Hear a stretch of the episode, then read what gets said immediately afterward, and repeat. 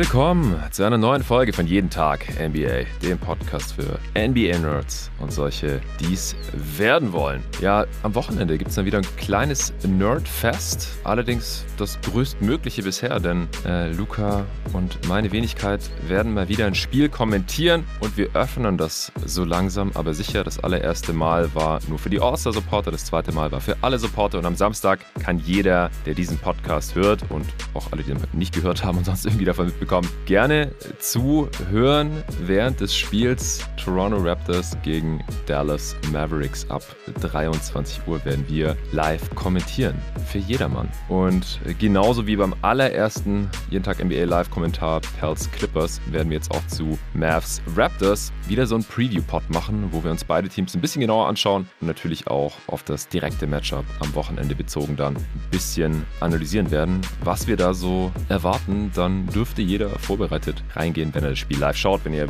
jetzt schon wisst, ihr könnt am Samstag nicht live schauen, ist es vielleicht trotzdem interessant, wenn ihr euch für die Raptors oder Mavs interessiert oder ihr einfach nur gerne jeden Tag NBA hört. Das ist hier heute das äh, Programm und dafür habe ich natürlich am Start den Luca Cellar. Hey Luca. Hi Jonathan. Hast du Bock auf unseren dritten Live-Kommentar und auf Mavs Raptors? Ja klar, ich habe mega Bock. Ich freue mich, dass wir mal ein Raptors-Spiel kommentieren dürfen. Jetzt müssen wir nur beten, dass äh, möglichst viele Raptors bis Samstag fit werden.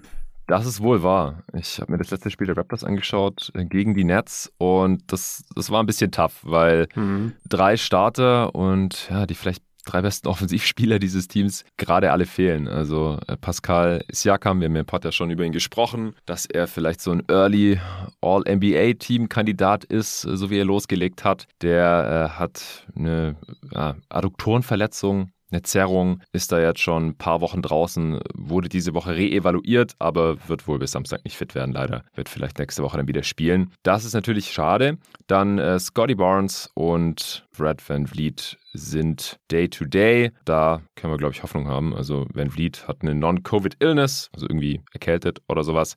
Der, der war draußen und Scotty Barnes ja, hat sich das Knie irgendwie verdreht. Der amtierende Rookie of the Year, der könnte am äh, Samstag dann auch wieder dabei sein. Dann haben gegen die Nets noch ein paar mehr Dudes gefehlt. Äh, Delano Banton, Backup Playmaker, Otto Porter Jr., Backup Wing. Das war dann schon ziemlich hart gegen die Nets anzuschauen. Anunobi Trent Jr., Flynn, Thaddeus Young und der Rookie äh, Christian Coloco waren die Starter. 33 Minuten vorher Hernan Gomez, 28 für Boucher. Jeff Doughton hat auch Minuten gesehen. Also sie haben sich da natürlich reingehängt, aber gegen einigermaßen voll besetzte Nets äh, dann letztendlich da keine Chance gehabt. Und bei den Mavs gibt es gerade zum Glück auch nicht so viele Verletzte. Maxi Kleber ist auf den Rücken geknallt gewesen im Spiel gegen die äh, Clippers und ja, hat jetzt auch die letzten Spiele ausgesetzt und der könnte dann am Samstag wieder spielen und äh, dann werden die Mavs auch ziemlich vollständig. Ja, bevor es gleich losgeht und wir beide Teams, wie gesagt, ein bisschen genauer unter die Lupe nehmen, gibt es kurz Werbung vom heutigen Sponsor.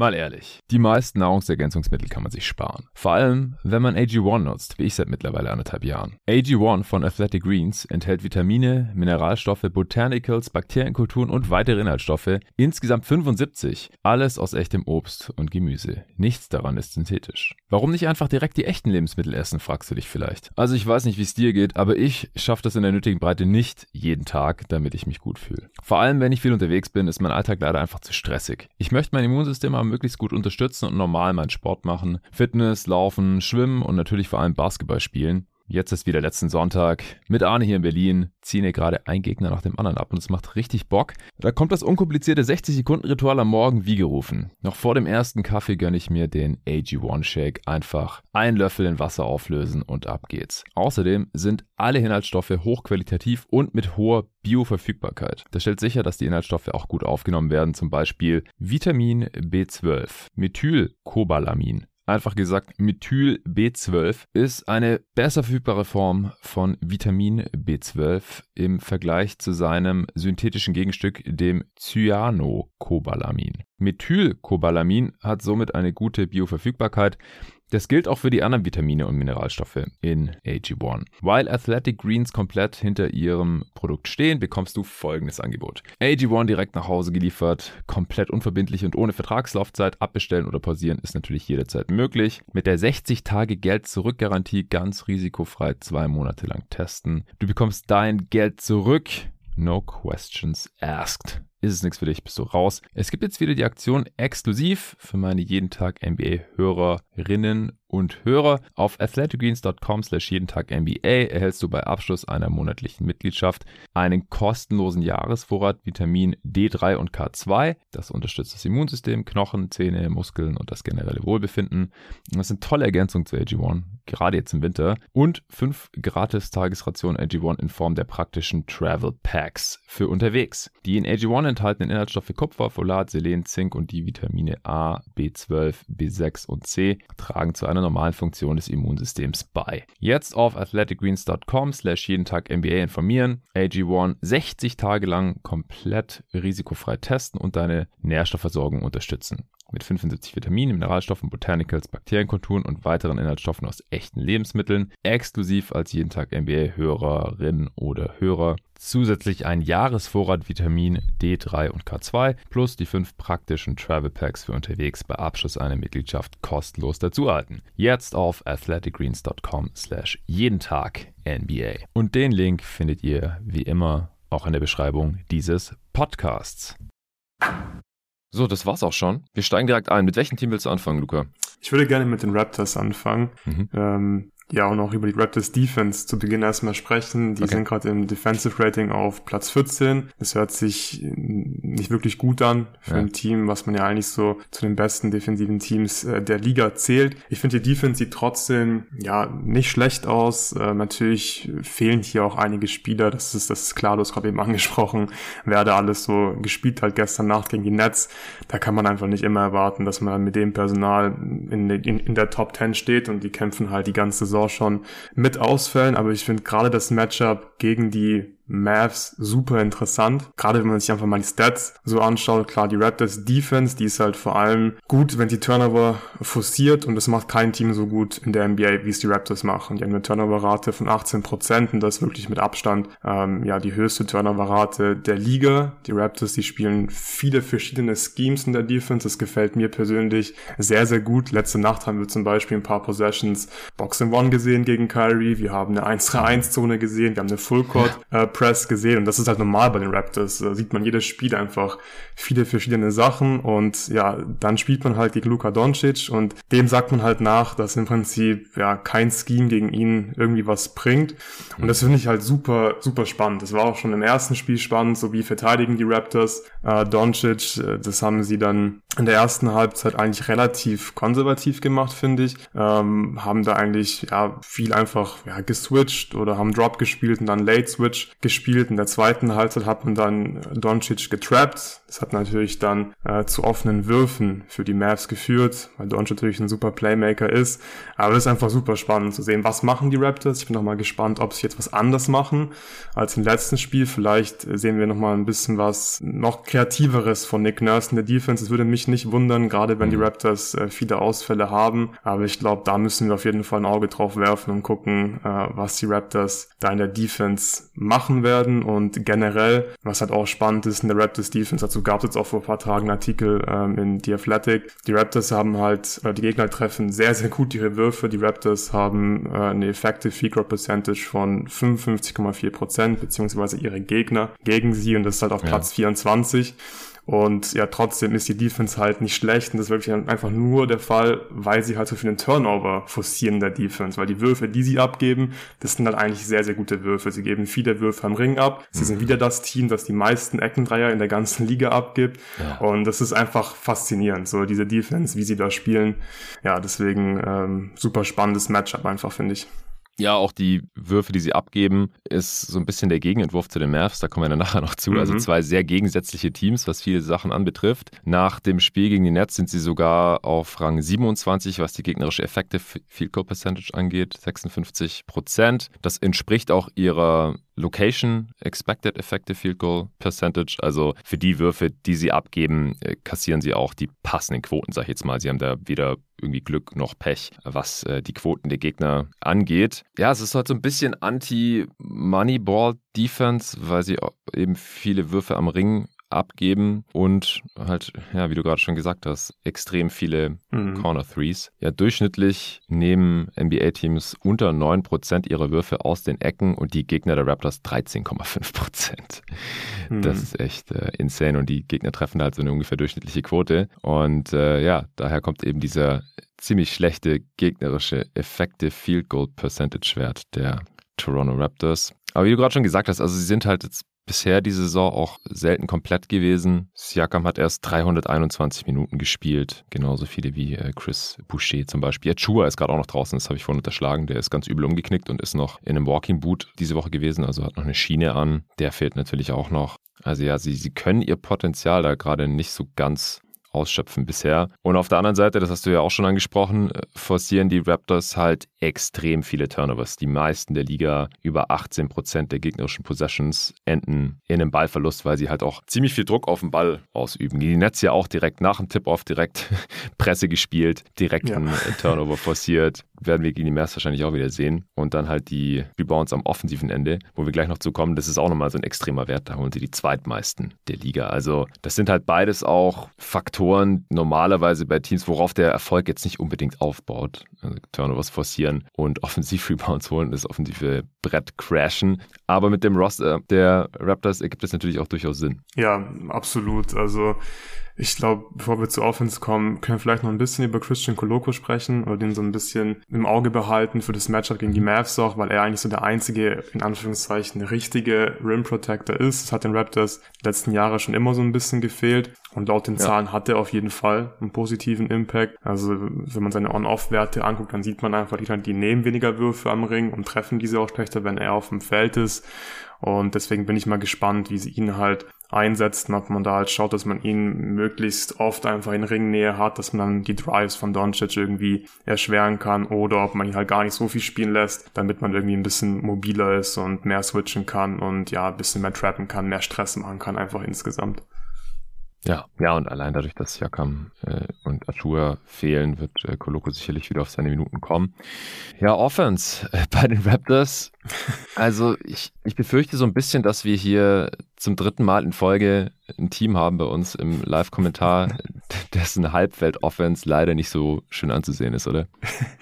Ja, ja, also da würde ich auf jeden Fall drauf wetten, glaube ich dass es wieder ziemlich hässlich wird, was die Halfcourt-Offense angeht. Genau, ja. Wir picken uns hier mal die schlechtesten Halfcourt-Teams äh, raus, ja. Leider. Nach den, nach den Clippers und Knicks wir freuen uns ja. drauf, wenn mal sehr, sehr gute Halfcourt-Offenses vielleicht aufeinandertreffen zu einer angenehmen Zeit in Europa. Dann werden wir das sofort kommentieren. Aber bei den Mavs ist es ja auch wiederum andersrum. Da kommen wir wieder nachher dazu. Ja. Aber die, die Raptors, die gehen nicht zum Spaß viel in Transition, sondern einfach nur, weil im Halbfeld ist es extrem schwer. Also gerade genau. natürlich dann ohne Siakam, Ben Vliet und Scotty Barnes. Deswegen äh, hoffen wir natürlich, dass zwei von den drei Dudes da am Wochenende am Start sind. Aber auch so, also sie nehmen jeden halbwegs offenen Dreier, weil das halt noch so mit die vielversprechendsten Würfe sind. Und äh, ja, ansonsten, wie gesagt, crashen sie halt oft ihre eigenen Bricks. Das ist so noch mit eins der effizientesten Plays. Wenn das mal keine Option ist, was laufen die Raptors aus deiner Sicht da für Sets, was versuchen die im Halfcourt?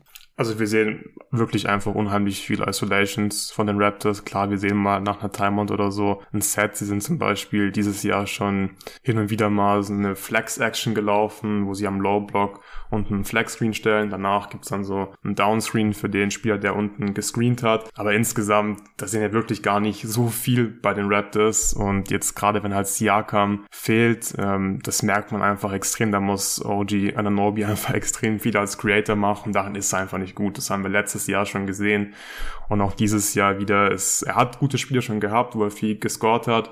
Aber in der mhm. Regel ist es einfach keine effiziente Offense und die Raptors, die haben nicht ohne Grund die zweitschlechteste Halfcourt Offense der Liga und ja, wie gesagt, OG hat glaube ich laut ähm, Instead hat der macht er 0,48 Points per Possession in Isolation. Das ist halt oh, so shit. unglaublich schlecht. Aber wahrscheinlich ist es halt dann trotzdem noch die beste ja, Waffe der Raptors, wenn halt Siakam, Scotty Barnes und Fred Van ausfallen. Aber ich glaube, da dürfen wir keine kreativen Sets oder ähnliches erwarten von den Raptors, weil es ist einfach auch ziemlich leicht zu verteidigen. Man kann dann, glaube ich, ziemlich viel helfen bei den Raptors, weil es fehlt einfach an Shooting. Also abgesehen von Trent und Fred Van gibt es eigentlich niemanden in der Rotation, den man jetzt äh, ja unglaublich weit draußen verteidigen muss. Und deswegen werden die Raptors einfach bei jeder Gelegenheit in Transition gehen. Ähm, du hast auch schon gesagt, glaube ich, kein Team hat eine höhere Transition Frequency als die Raptors. Kein Team profitiert auch so viel von der Transition wie die Raptors. Die Cleaning Glass hat ja so ein Stat Points added, glaube ich, through Transition. Auch da sind die Raptors. Mhm Platz eins und ich glaube einfach, ja, wir werden einfach viel Transition und viele Offensiv-Rebounds sehen von den Raptors. Ja, sie haben die drittschlechteste Effective Field Goal Percentage der Liga. Sie machen immer ein wenig Turnovers, weil sie halt ja, viele halbwegs offene Würfe chucken. Das drückt die eigene Turnover-Quote zum Glück dann nach unten, aber halt auch die äh, Quoten aus dem Feld. OG Ananobi hatte im ersten Spiel gegen die Mavs 27, aber ja, das ist äh, schon nichts, was man jetzt regelmäßig von ihm erwarten kann. Neulich hat er mhm. ja 30 plus gemacht und das war erst das vierte 30 plus Punkte Spiel in seiner gesamten Karriere von ihm. Hat mich auch ein bisschen schockiert, dass es so krass ist. Ja, wir haben noch gar nicht gesagt, dass die Raptors bei 9 und 9 stehen. Das habe ich vorhin äh, unterschlagen, glaube ich. Du auch nicht. Ähm, holen wir hiermit nach. Netrating plus 1,2, äh, dass sie sowohl in Offense und Defense mittelmäßig sind, hattest du gesagt. Platz 13 äh, laut Clean the Glass Offensive Efficiency und 14 in der Defense. Ja, hast du noch was zur Offense? Gerade jetzt vielleicht speziell gegen die Mavs? Ähm, nicht wirklich eigentlich, weil ich glaube, für die Mavs ist es ein ziemlich geiles Matchup. Äh, defensiv dazu kommen wir wahrscheinlich gleich noch ein bisschen mehr im Detail, aber insgesamt haben die Raptors einfach so wenig Advantage Creators, gerade ohne Siakam ja. halt. Das ist halt gut für die Mavs, weil die haben, finde ich, eine gute Team-Defense, die haben aber jetzt nicht allzu viele ganz krasse On-Ball-Verteidiger, aber dadurch, dass die Raptors halt niemanden haben, wahrscheinlich am Samstag, der dann irgendwie krass im One-on-One -on -One diese Mismatches ausnutzen kann, glaube ich, wird es halt einfach schwer für die Raptors Offense. Ja, also das ist mir auch extrem ins Auge gestochen, als ich Raptors-Spiele geschaut habe. So gut wie nie kreiert jemand einen Vorteil aus dem ja. Dribbling oder halt auch aus dem Pick and Roll oder so. Also einfach extrem wenig Advantage Creation im Halfcourt für NBA-Verhältnisse äh, und es werden auch extrem wenig Set-Plays gelaufen. Also, ja. wie du schon gesagt hast, relativ viel Isolation ähm, und dann gibt es halt irgendwie einen Kick-Out-Pass oder einen Swing-Pass für so einen Contested Three, der dann oft gebrickt wird und dann gibt es Offensiv-Rebound oder so. Das ist so ein ja. bisschen, was man da erwarten kurz, kann. Ja, vielleicht noch kurz zu OG, wenn wir gerade schon über Advantage Creation reden, also auch in den Spielen, wo er halt da mal 25, 30 Punkte macht. Äh, die meisten Possessions, da spielt er auch eher so Bullyball, finde ich. Da, da ist es dann mhm. irgendwie fast schon wie so ein Post-Up teilweise von der Dreierlinie bis zum Korb und dann gibt's halt irgendwie so einen kleinen Push-Shot oder so. Also ist nicht so, dass der einfach mit seinem geilen Ballhandling oft am Gegner vorbeiziehen kann, dann irgendwie Hilfe ziehen kann, dann entweder kicken oder halt selbst finishen kann. Also selbst wenn er gut scored, dann, dann sieht das immer so ein bisschen, ja, ähm, auf Krampf einfach aus. So, man sieht einfach so, es ist einfach die beste Option, aber es ist eigentlich halt nicht sein Ding, was er da gerade macht macht. Aber es macht schon Sinn, dass man ihm den Ball jetzt in die Hand gibt, weil sie haben einfach keine wirklichen Alternativen. Ja. Er hat auch ein Down-Year beim Shooting, ja, sowohl was die Quoten als auch was das Volumen angeht. Nimmt jetzt unter sieben Dreier von der Possessions, das ist unter seinem Karrierewert. Und die letzten Jahre war er da deutlich drüber. Trifft gerade nur 32 Prozent von Downtown. Allgemein leidet sein Offensive Rating 107, ist auch unter seinem Karrierewert und der zweitschlechteste Wert seiner gesamten Karriere, weil seine Rolle halt jetzt auch durch den frühen Ausfall von Siakam größer ist als normalerweise. Also er ist einfach keine erste Option, auch ja. keine zweite, keine gute zweite, ist halt eigentlich eher so eine dritte oder bei einem sehr guten Team wahrscheinlich vierte offensive Option. Und ja, seine Rolle ist da gerade einfach deutlich größer, auch wenn er im Schnitt 19 Punkte pro Spiel macht. Leider nicht so besonders effizient. Sind sogar die zweitmeisten im Schnitt gerade. Also Siakam hat halt in den neun Spielen, die er gemacht hat, bis zur Verletzung 25 im Schnitt gemacht. Dann kommt jetzt gerade schon Ananobi, dann kommt Van Vliet fast identisch mit Ananobi mit 18,5. Scotty Barnes unter 15 pro Spiel. Also auch er ist ja kein High-Volume-Scorer. Das haben wir hier im Pod auch schon mal besprochen. Wie war das nochmal? Er hat noch nie die 30 geknackt oder zum ersten Mal neulich? Irgendwie sowas war da. Ja, er hat vor kurzem, glaube ich, 29 gemacht oder waren es 30? Ich kann kurz schauen. One mhm. click away. Ja, doch, 31 hat er in der Rookie-Saison gemacht. Diese Saison ist 28 sein Highscore. Ja, gegen die Hawks. Ja, und dann gibt es noch Gary Trent Jr., auch ein, ein ziemlicher Chucker, trifft 31 Prozent seiner 7 Dreier pro Spiel gerade. Also so viele Contested Dreier sind das immer bei ihm. Unter 17 Punkte pro Spiel. Und außer Werfen macht er jetzt nicht so schrecklich viel. Also klar, der stresst auch ein bisschen in der Defense, holt ein paar Steals. Aber ist aber auch schlechter geworden. Also haben wir auch schon viel besser Pässe von ihm gesehen. Der wurde auch vor kurzem von Nick Nurse äh, öffentlich kritisiert nach dem Motto, wenn er halt in der Defense ein Playmaker ist, dann passt er in unser System. Wenn nicht, dann halt nicht. Also eigentlich eine ziemlich harte Ansage. Mhm. Ja, und der fällt wirklich nicht so oft positiv auf in der Defense dieser Saison. Ja. Boucher scored noch zweistellig, 12 Punkte pro Spiel, fast sieben Rebounds in 23 Minuten. Also nach wie vor ein produktiver Spieler, der auch dieses defensive Playmaking-Scheme natürlich mit reinpasst, mit seiner Länge. Äh, aber ja, er ist halt auch ein Spieler, der äh, ganz klare Schwächen hat, äh, unterm Korb sich natürlich niemals durchsetzen können wird und in der Zone immer noch ja, relativ jumpy ist. Du hast ja vorhin auch Koloko den einzigen echten Rim Protector genannt, weil Boucher ist es halt einfach nicht, auch wenn er auch schon krasse Shot-Blocking-Games und Seasons äh, hatte in seiner Karriere. Und dann wird es halt gerade offensiv schon sehr schnell, mhm. sehr dünn. Ja. Alright, dann kommen wir schon zu den Mavs, oder? Mhm. Lass uns vielleicht hier am Anfang die Basic Stats einmal raushauen. Ja. Die Mavs stehen 9 und 8, ähm, haben O-Rating von 114,4, das ist Platz 8 und äh, auf, im Defensive Rating liegen sie auch auf Platz 8 mit einem D-Rating von 110. 9, also beides Top 10, eigentlich ganz gut. Mhm. Record aber ja. trotzdem knapp über 500 nur. Ähm, ich würde sagen, dass wir bei den Mavs bei der Offense anfangen, wenn das für dich in Ordnung ist, weil ja, ich finde hier ähm, einfach ein paar Stats interessant, also gerade was den Shot-Mix angeht. Kein Team nimmt nämlich so viele Corner-Dreier, wie es die Mavs tun. 13,3% ihrer Würfe sind Corner-Dreier. Wir haben es gerade eben besprochen, die Raptors geben eben diesen Wurf so häufig ab wie kein anderes Team in der gesamten Liga. Und die Teams haben ja schon mhm. einmal gespielt und da hatten die Mavs äh, eine Corner-Free-Point-Frequency von 15%, also noch höher mhm. als ihr äh, Durchschnitt. Und ich glaube, ähnlich wie bei dem letzten Playback-Spiel, äh, wo wir über die Knicks und äh, Suns gesprochen haben, da gab es ja auch eine Menge Corner Dreier. Glaube ja. ich, können wir uns wieder darauf einstellen, dass wir eine Menge Corner Dreier einfach sehen werden. Natürlich ein geiler Wurf für die Offense, ist der kürzeste Dreier, der effizienteste Dreier. Und ich glaube, gerade wenn die Raptors eben Doncic trappen, beziehungsweise einfach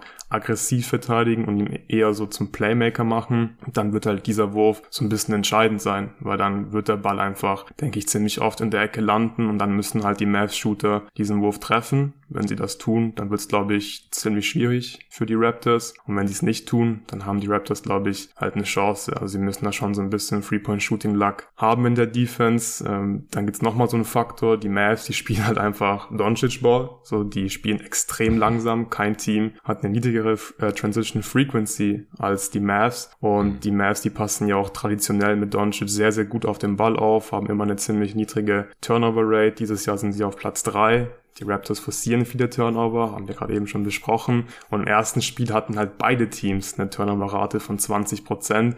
Also ich bin da super gespannt einfach, ähm, wer dem Spiel einfach so ein bisschen den Stempel aufdrücken kann. Können die Mavs auf den Ball aufpassen oder nicht? Äh, was machen die, die Raptors in der Defense mit Doncic? Machen sie ihn zum Playmaker oder machen sie ihn zum, zum Scorer? Weil sie spielen einfach halt ziemlich unterschiedlich und deswegen ist es halt ein spannendes Matchup.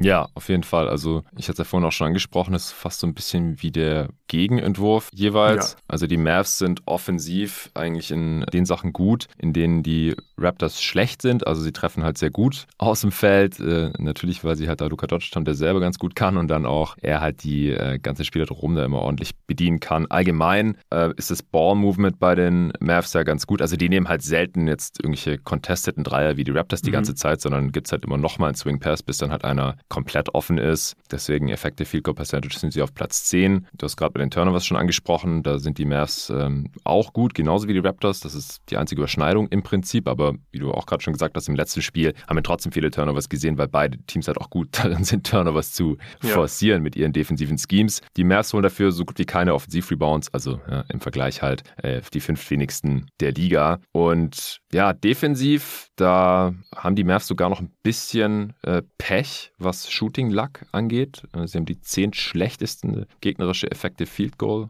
Percentage, ähm, sind ganz gut im Defensiv-Rebounding, also da können sie die Raptors vielleicht ein bisschen einschränken, äh, wobei sie ja jetzt in letzter Zeit auch wieder dazu übergegangen sind, ein bisschen kleiner zu spielen. Also McGee ist eigentlich jetzt nicht mehr nur nicht mehr der Starter. Also das äh, Signing-Versprechen in der Offseason hat jetzt nicht so lange gehalten, weil es mit ihm einfach nicht gut lief. Und äh, er ist jetzt sogar aus der Rotation eigentlich rausgeflogen. Und jetzt startet wieder Dwight Powell, genauso wie in der letzten Saison. Deswegen können sie wieder auch so ähnlich verteidigen wie in der letzten Saison eigentlich. Und äh, ansonsten, ja, sehen wir manchmal noch Christian Butt auf der 5, aber mhm. gerade jetzt auch im Spiel gegen die Clippers zum Beispiel, die ja selber auch relativ small spielen und das werden die Raptors eben eventuell auch, also eben ohne traditionellen Big und dann halt auch ohne Achua, ohne Siakam, vielleicht sogar ohne Scotty Barnes. Äh, könnte ich mir auch vorstellen, dass die Mavs wieder ein bisschen kleiner spielen werden. Also die haben dann äh, teilweise mit ja quasi ja Luca oder DFS auf der 5, wenn man auch immer man dann da als Big sehen möchte, äh, komplett klein gespielt und äh, dann könnte halt das Defensive Rebounding natürlich leiden.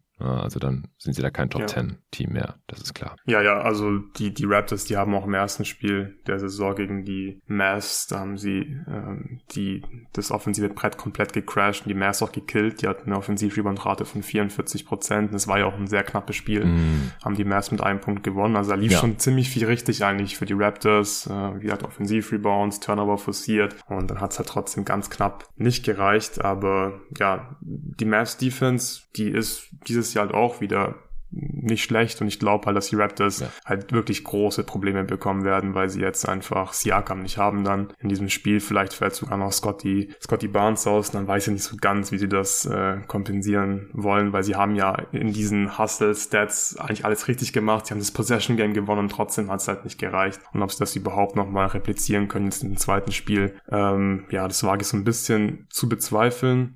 Ähm, Wenn es für dich okay ist, dann würde ich sagen, dass wir ein bisschen über die Mavs Defense sprechen, weil die finde ich mhm. einfach mhm. irgendwie immer interessant, weil ich frage mich immer so ein bisschen, wie kann dieses Team jetzt schon wieder eigentlich in der Top 10 in der Defense sein? Die waren ja letzte Saison schon überraschend gut in der Defense. Ja. Du hast mit Arne damals ja auch äh, so ein Am Puls der Liga-Format gemacht, wo ihr die Mavs Defense ähm, analysiert habt und sie machen eigentlich jetzt wieder das gleiche wie letzte Saison, finde ich. Also sie laufen Gegner mhm. einfach extrem gut von der Dreierlinie und damit das halt ins insgesamt dann klappt. Dieses Scheme, das halt darauf basiert, dass man die richtigen Würfe abgibt. Sie zwingen halt die Gegner zu vielen Midrange-Würfen. Sie sind in der Defense, in der Midrange-Frequency auf äh, Platz 26. Das ist immer ein gutes Zeichen, weil es einfach kein effizienter Wurf ist. Und es funktioniert halt, weil die Rotationen wirklich gut sind bei den Mavs. Ich finde, das sieht man einfach sehr, sehr oft dass alle fünf Spieler wirklich gut rotieren, dass man aktiv ist. Man hat eine aktive Backline-Defense auch. Gerade ähm, Dorian Finney-Smith fällt einfach sehr, sehr häufig positiv auf und ist einfach extrem wichtig für dieses System. Und dann spielt man wirklich die Passing Lanes auch sehr, sehr gut. Also die war es gerade eben auch schon angesprochen. Die Mavs, die forcieren ja auch viele Turnover in der Defense. Das liegt einfach daran, dass sie gut rotieren. Dann kommen mal irgendwelche äh, Kickout-Pass und dann sind sie einfach da in den Passing Lanes. Also selbst jemand wie Doncic, der gefällt mir defensiv eigentlich ganz gut dieses Jahr. Der holt auch 1,8 Steals äh, pro hm. Spiel und ich finde, äh, der verteidigt da schon mit und auch On-Ball, ähm, dann, dann, dann bewegt er sich schon mal, mal gut und versucht, seinen Gegner vor sich zu halten. Deswegen insgesamt passt das schon ganz gut. Und äh, ja, Dwight Powell ist für mich auch eigentlich wirklich eindeutig da der beste Big auf der 5, weil er, glaube ich, einfach der intelligenteste Spieler ist. Ähm, er weiß ja. einfach, was er macht, wo er hin muss, wohin er rotieren muss. Ich schätze mal auch, dass er der beste Kommunikator in der Defense ist. Und ich glaube, der Grund, warum Christian Wood bislang halt von der Bank kommt und teilweise einfach nicht über 20 Minuten ähm, hinauskommt, ist einfach, weil er defensiv nicht so gut ist. Ich weiß, die Zahlen sagen zwar was anderes, aber das kaufe ich ehrlich gesagt überhaupt nicht. Ich finde es ziemlich offensichtlich, dass Dwight Powell, obwohl er auch limitiert ist, ist kein geiler Rim Protector. Er ist auch nicht der beste On-Ball-Verteidiger, aber trotzdem finde ich, funktioniert dieses Scheme mit ihm einfach am besten. Was meinst du mit den Zahlen on-off oder da ist die Defense um einen Punkt besser mit Wood? Eigentlich alles bei Wood. Ja, also ah, okay. ja, genau, ja, äh, die On-Off-Werte sind ja insgesamt ziemlich gut von ihm. Und wenn man mal aber die On-Court-Werte anschaut, dann ist es sowohl offensiv und defensiv ziemlich geil. Der hat ein Net-Rating von über 10, also über plus, ja. plus 10. Und ich glaube, die Defense ist über 110. Ich kann es gleich nochmal nachschauen. Ich glaube halt, dass es daran liegt, also klar, in erster Linie Small Sample Size Alert mit 337 Minuten, das ist klar. Äh, hatte ich ja mit Jerry letzte Woche ausführlich darüber mhm. gesprochen, wie diese Zahlen zu behandeln sind. Aber um halt zu erklären, wie sie entstehen, ich denke halt, dass äh, Jason Kidd ihn halt ziemlich gut einsetzt. Also einfach seinen Stärken und Schwächen gemäß. Und wenn er jetzt mehr spielen ja. würde, dann wäre das nicht mehr der Fall und dann würden sich diese Zahlen wahrscheinlich auch ändern. Genau. Die Defense ist mit Dwight Powell statistisch gesehen auch deutlich besser. Die Gegner ja, machen sechs Punkte gut. weniger. Ja. ja, und ansonsten ist, die, wie gesagt, das defensive Scheme mit diesem Personal, also wenn es dieselben Typen sind, wie die letztes Jahr auch schon da waren, wieder dieselbe, nur mit McGee hat man dann halt eine normale Drop gespielt und Christian Wood kommt da manchmal auch nicht so richtig hinterher. Doncic, wenn er da ist, also in der Halbfeld-Defense, finde ich ihn auch ganz gut gut. Mhm. Gerade auch On-Ball, da war er schon meistens eigentlich dann engagiert und hat keinen Bock, sich da irgendwie schlagen zu lassen und schippt dann noch irgendwie Bälle raus und solche Sachen. Er hatte auch zu Beginn der Saison relativ viele Blocks, hat sich wieder noch auf seinem Normalwert so eingependelt, aber jetzt immer noch beim Career High, was äh, Steals angeht. Allgemein hat er ja ein Career Year, da müssen wir gleich noch zu kommen. Allgemein, also auch offensiv. äh, aber es ist halt immer noch so, dass er manchmal einfach fehlt, auch gerade in dem Spiel gegen die Clippers. In der Transition Defense vor allem dann. Ja, ja. genau, ja. Also einfach die, die mehr spielen einfach 4 gegen 5 in der Defense. So, was, ja. was willst du machen? Kommt halt offener ja. Wurf für die Gegner raus in der NBA. Geht halt nicht. Nee, aber ansonsten glaube ich auch, also die Mavs haben einfach die richtigen Prinzipien in der Defense. Sie versuchen die richtigen Fall. Sachen wegzunehmen.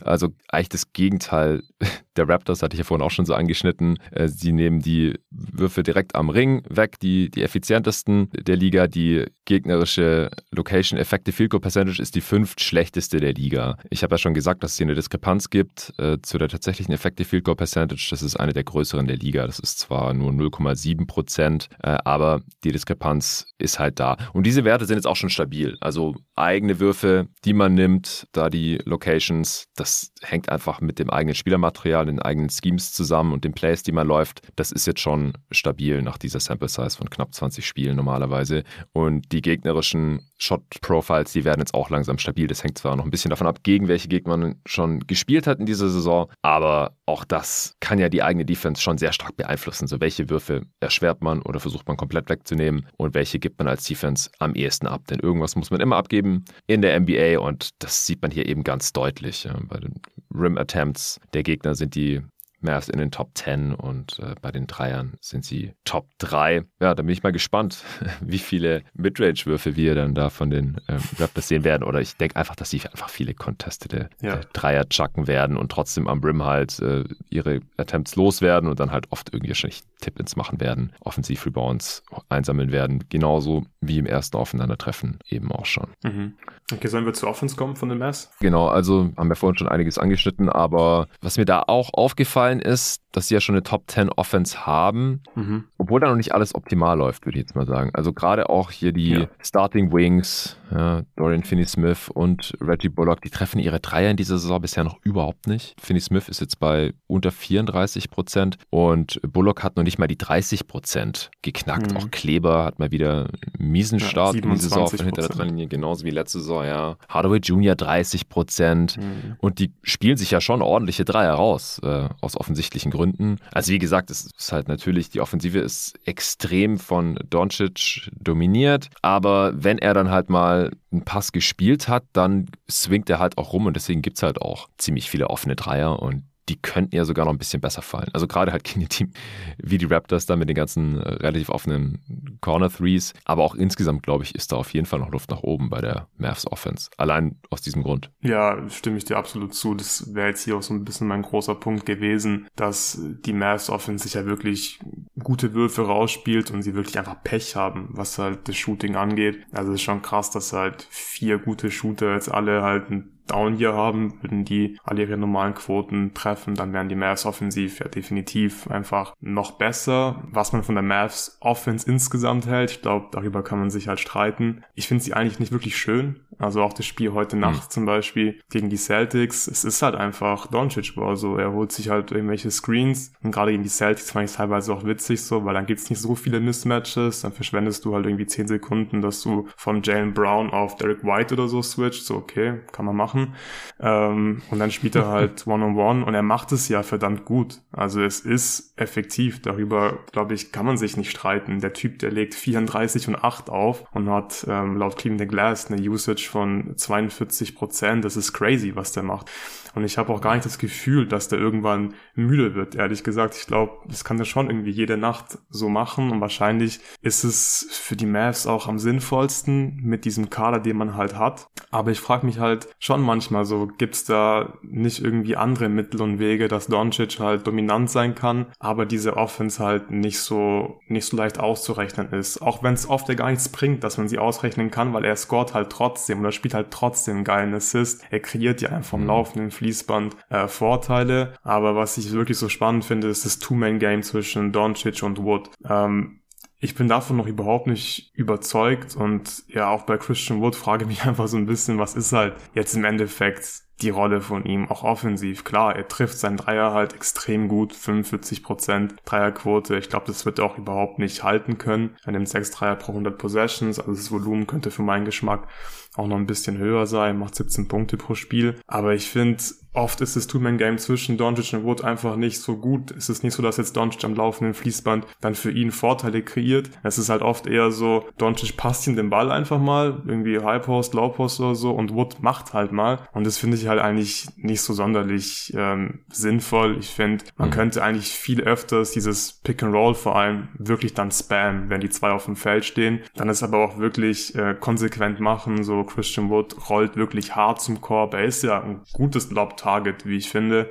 Und es gab auch Spiele dieses Jahr, zum Beispiel gegen die Blazers, da hat er halt wirklich fünf Assists von Doncic für Dunks bekommen nach einem Pick and Roll. Aber sehen wir überhaupt nicht konstant von den, von den Mavs. Und ich finde, da gibt's auf jeden Fall Verbesserungspotenzial. Ich bin mal gespannt, wie sie Wood gegen die Raptors einsetzen. Also gerade wenn Doncic viel getrappt wird, dann könnte man da, glaube ich, schon ziemlich viel machen, indem Wood eben screent und dann oft äh, frei ist für einen offenen Wurf oder auch man dann wirklich nach dem Pass dann auch zum Korb ziehen kann. Das kann er ja schon machen. Er ist offensiv äh, ein guter Spieler. Aber ja, insgesamt glaube ich, kann man da schon noch ein bisschen dran arbeiten, dass dieses Two-Man-Game einfach ja ein bisschen, bisschen effektiver einfach wird und dass die Mavs das ähm, ja konstanter einfach benutzen, glaube ich. Hm, ja, ich glaube, das war auch so ein bisschen die Idee hätte dem Trade, dass man im Auf Prinzip Fall, halt ja. wie Dwight Powell als guten Rollman halt dann Christian Wood hat, der halt noch ein bisschen länger ist und äh, athletischer, auch jünger und dann zusätzlich halt noch diesen Jumpshot hat. Also ich weiß nicht, ob da noch so viel mehr Volumen drin ist. Für einen Big ist es schon relativ hoch, dieses Volumen, weil ansonsten müsste er halt die ganze Zeit hinter der Dreilinie rumlungern. Weiß nicht, ob das so viel besser wäre für die Offense. Ich habe mir noch einen anderen Aspekt angeschaut und zwar, wir haben ja gerade schon ein bisschen über Doncic gesprochen, beziehungsweise du hast gesagt, so ja, das ist ja natürlich auch effektiv so, vor allem in der Regular Season, auch in den Playoffs hat es ja äh, die Mavs schon relativ weit gebracht mhm. und dass er halt auch nicht müde zu werden scheint, aber ich finde die Mavs, die haben das schon ein bisschen verändert, beziehungsweise er selber, wie er spielt, also wie seine Usage auch zustande kommt. Es ist weniger als einfach nur High Pick and Roll Spam, was natürlich auch extrem schwer zu verteidigen ist. Also da gibt es ja auch einfach kein Scheme, was das effektiv verteidigen kann. Also äh, Switches, dann wird immer direkt der primäre Defender gegen ihn einfach weggeswitcht, was ja dann auch den Suns so zum Fängnis geworden ist, dass halt nicht ständig Mika Bridges da äh, gegen ihn verteidigt hat, sondern es gab einfach einen Screen und dann war es schon jemand anderes. Und dann kann Doncic das halt direkt abusen, immer irgendwie in einer ISO oder einem Post-Up. Äh, oder halt irgendwelche Doubles und Traps und das kann er natürlich auch zerstören dann mit seinem Passing oder scoret dann halt manchmal einfach trotzdem gegen irgendwelche Double Teams. Und wenn man halt gegen ihn undergeht, das ist vielleicht noch so am effektivsten, wenn er dann irgendwie Dreier chuckt. Aber ich glaube, also er ist halt auch einfach ein besserer Shooter als diese ungefähr 30% Dreierquote, die er meistens hat. Die ist halt mhm. halt relativ schlecht, weil er halt gerne Heatchecks nimmt oder auch Heaves, wie Jerry ja hier im Pod schon angemerkt hat. Und einfach so relativ offene Pull-up Dreier, wenn jemand unter dem Screen durchgeht, die trifft er halt einfach viel zu gut. Also da ist die Halfcourt-Offense dann auch einfach zu effizient. Also gegen den ist im Pick-and-Roll eigentlich kein Kraut gewachsen, aber es ist halt ein bisschen anstrengender, wenn er dann halt, das ist ja das Ziel bei einem Pick-and-Roll, jedes Mal halt in die, in die Zone penetriert und dann halt entweder selber einen Abschluss hat oder er zieht die Hilfe und kickt raus für einen offenen Dreier äh, oder dann halt äh, Hockey-Assist. Der Ball wird weitergeswingt dann zu einem anderen Shooter, der dann wirft, was die Mavs wie gesagt auch ganz gut machen. Oder halt der, der Lob-Pass auf äh, Powell oder Wood oder halt McGee, wenn der mal wieder spielt.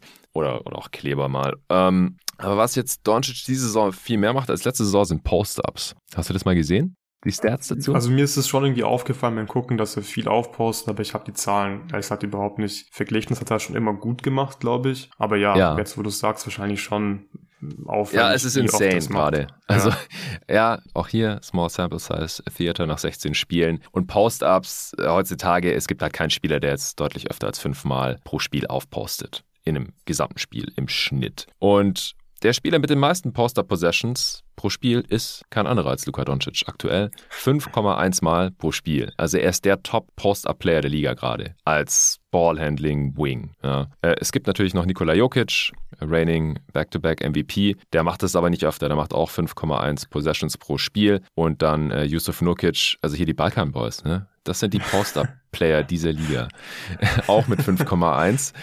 Und dann kommt erst Joel Embiid. Ähm, ja, obwohl der macht sogar öfter pro Spiel mit 5,4, aber der hat es insgesamt seltener gemacht, weil er vier Spiele weniger hat als Doncic sich gerade. Und äh, was die Frequency angeht, also als Anteil seiner Offense, der Possessions, die er verbraucht, Joel Embiid, auch deutlich, deutlich weniger als Jokic und Nurkic. Dann kommt Zion, Valanciunas, Anthony Davis, äh, nochmal hier Vucevic, äh, DeAndre Ayton und das war's. Also alle anderen sind, machen das deutlich seltener. So, und als äh, Anteil der Offense, weil Doncic halt auch so viele Possessions beendet, ist es auch weniger als bei den ganzen Bigs. Es ist 16,2. Aber letzte Saison war das ungefähr nur halb so oft. Also sowohl total Possessions pro Spiel, als auch die Frequency als Anteil seiner Abschlüsse in der Offense. Also er macht das doppelt so oft wie in der letzten Saison und viel, viel effizienter als selber letzte Saison. Da war er bei unter einem Punkt, was im Halbfeld ja trotzdem noch effizient sein kann. So 0,93 Punkte, das ist ähm, okay. Halbfeld-Offense, leicht unterdurchschnittlich. Aber im Post-Up, da zieht man ja auch relativ oft Fouls zum Beispiel. Deswegen ist es dann schon okay.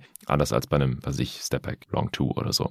Und diese Saison ist er bei 1,17 Points per Play im Post-Up. Und das ist halt insane. Das ist ja. ja. auf demselben Level, was Effizienz angeht, wie Transition Offense im Prinzip. Also er ist da einfach unfucking stoppable bisher. Auch hier zum Vergleich, äh, Jokic ist bei 1,09, Nurkic bei 0,95. Wie gesagt, das ist gerade noch so okay. Embiid bei 1,0, das ist auch noch gut. Zion 1,03. Also was die, diese ganzen Poster-Player heutzutage gemein haben ist, wenn sie es machen, dann machen sie es eigentlich relativ effizient halt bei so ungefähr einem Punkt plus minus pro Possession und da stechen aktuell halt nur zwei Spieler raus. Der eine ist Doncic, der andere ist Brook Lopez. Der macht es aber nur halb so oft wie Doncic. Der ist bei 1,24. Points per Play im äh, Post-Up und wer unterdurchschnittlich gut ist. Bisher in dieser Saison ist Janis tatsächlich, sehe ich gerade 0,79. Das ist zu ineffizient. Das ist auch im Halbfeld kein effizienter Abschluss. Selbst wenn man da relativ oft gefault wird, aber das würde ich einfach noch für Small Sample Size halten. Normalerweise ist Janis mhm. im Post-Up auch effizient genug und wenn ich jetzt hier gerade schon dabei bin, wäre es noch zu ineffizient, um das so oft zu machen. Evan Mobley ja, macht es aber weniger als dreimal pro Spiel, der ist bei 0,69. Aber alle anderen, die machen das schon, weil sie das einigermaßen gut können und bei Doncic ist es halt unfassbar. Ja, ist halt die Frage, ob er das gegen die Raptors auch so ausspielen kann, die halt ein überdurchschnittlich großes Team sind und selbst nach Switches, wenn es nicht gerade gegen Gary Trent ist oder ja, müssen wir mal gucken, ob Van Vliet dann spielt oder wieder Malachi Flynn starten muss oder sowas. Aber gegen alle anderen Spieler ist es wahrscheinlich ja, keine ganz so gute Idee, aber wenn du halt so gut bist wie Luka Doncic, dann werden wir das am Samstag garantiert auch einige Male sehen. Ob es jetzt fünfmal ist oder nur drei oder viermal, bin ich gespannt. Ja, super interessanter Punkt. Hatte ich nicht auf dem Schirm, dass es so effizient ist dieses Jahr. Aber ja, man hat es mir ja schon immer angesehen, dass er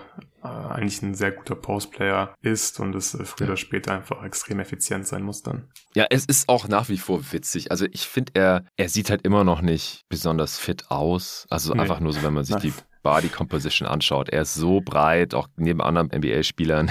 Ja, er sieht einfach schwer aus, aber er spielt halt fit. Und ich glaube halt auch, dass es wie gesagt daran liegt, weil aufzuposten ist halt nicht so anstrengend wie ständig Big Roll zu laufen zum Beispiel. Mhm.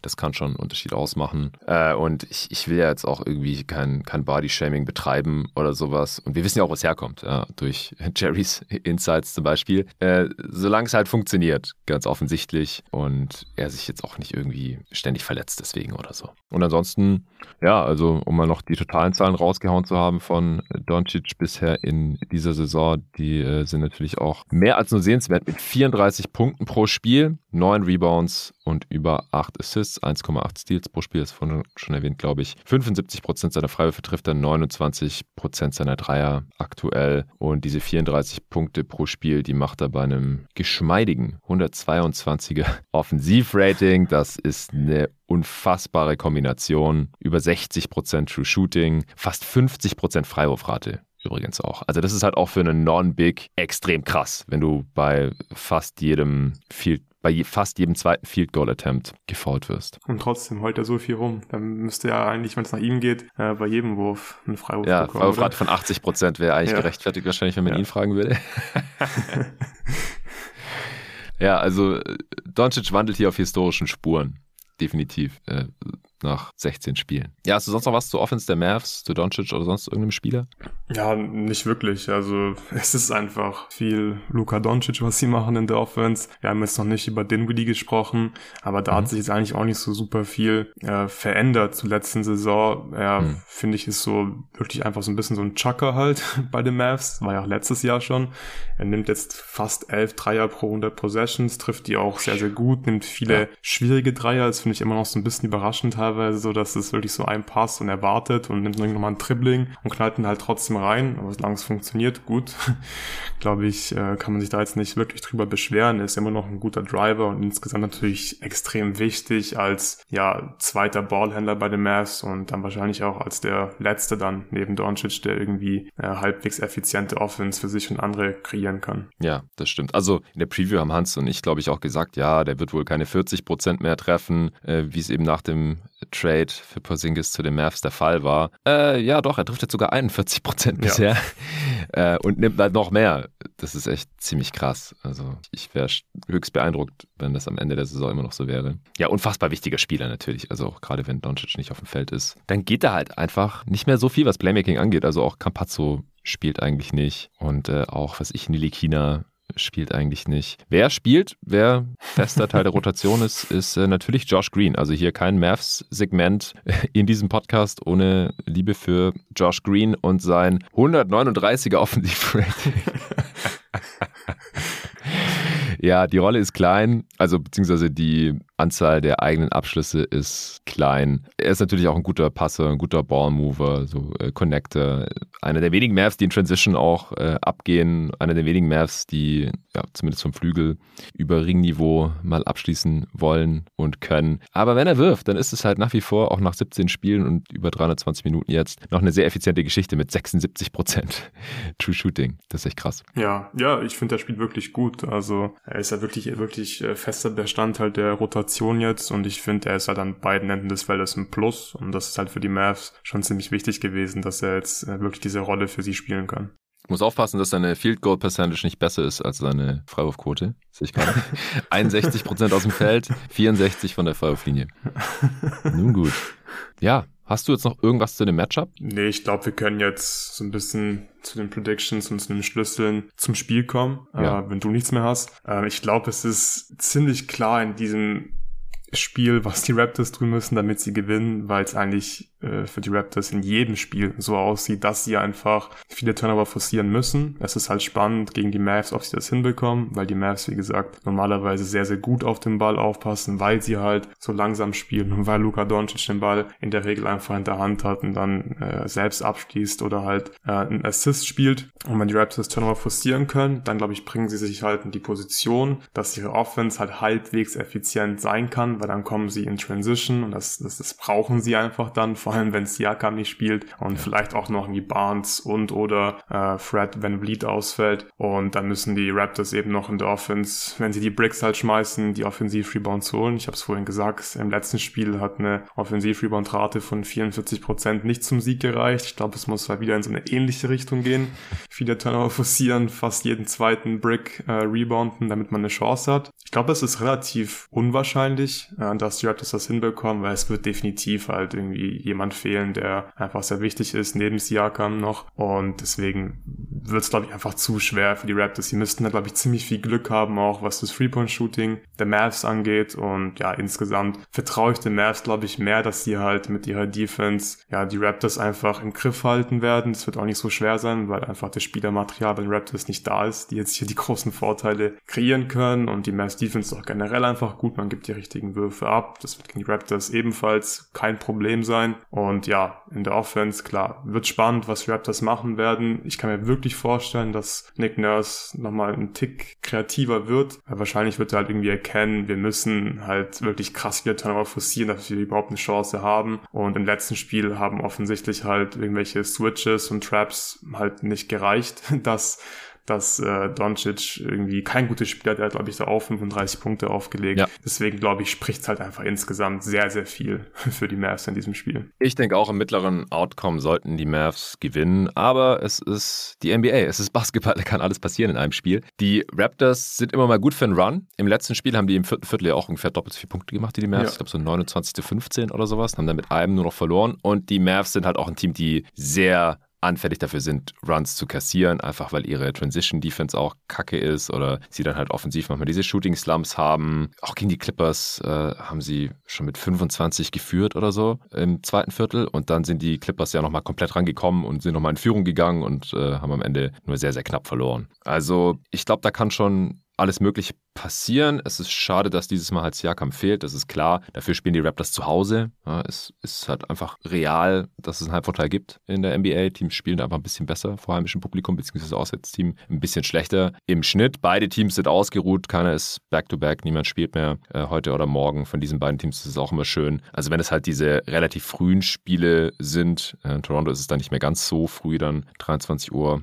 deutscher Zeit ist 17 Uhr dort. Jedenfalls, wenn, wenn diese relativ frühen Wochenendspiele dann, wenn man dann da eins der beiden Teams auch noch Back-to-Back -back ist, dann kann das meistens sehr einseitig werden. Wir hoffen natürlich nicht auf ein einseitiges Spiel, wir hoffen auf ein äh, spannendes Spiel. Und wenn du zuschauen möchtest, lieber Hörer, liebe Hörerin, dann einfach am Samstag um 22.45 Uhr äh, folgenden Link eingeben: playback.tv slash jeden Tag als ein Wort. Ich werde den auch hier in die Beschreibung dieses Podcasts packen. Ich werde jetzt gleich schon mal das Spiel schedulen, also anlegen in diesem Raum, den ihr unter diesem Link findet. Und dann loggt ihr euch da ein, beziehungsweise müsst einen Account anlegen und euch mit eurem League Pass Account einloggen. So weiß halt Playback, so weiß dieses Tool, dass ihr dieses Spiel legal gucken dürft. Ihr habt einen League Pass Account und habt dafür gezahlt. Und an dieser Stelle erwähne ich gerne nochmal, was heißt nochmal, ich erwähne es jetzt zum ersten Mal. Ich äh, habe es heute schon auf Instagram gepostet und im Supporter Discord und werde es dann auch auf Twitter posten und morgen auch im Pod noch was dazu sagen. Aber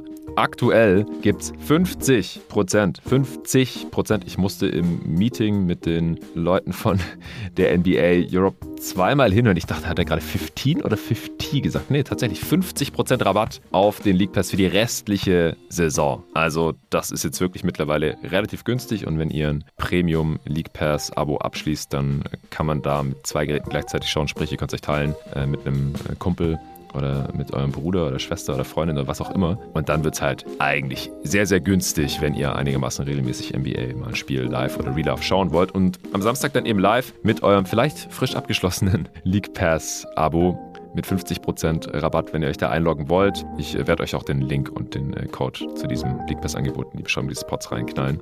Ja, dann könnt ihr euch da einfach einloggen. 22.45 Uhr werden Luca und ich dann da online gehen und ja, nochmal ein bisschen das zusammenfassen, was wir jetzt heute hier im Pod besprochen haben. Bis dahin wissen wir normalerweise auch, wer dann letztendlich spielen wird, wie die Starting Fives aussehen werden. Da gibt es nochmal eine kurz Preview fürs Game.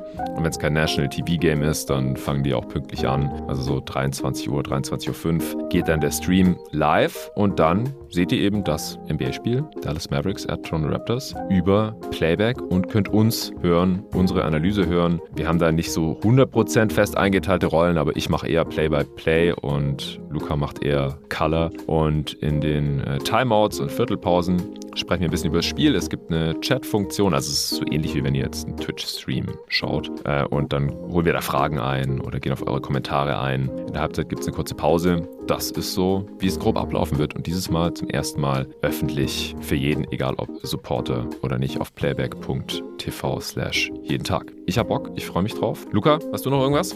Nee, ich habe mindestens genauso viel Bock auf das Spiel. Ich freue mich.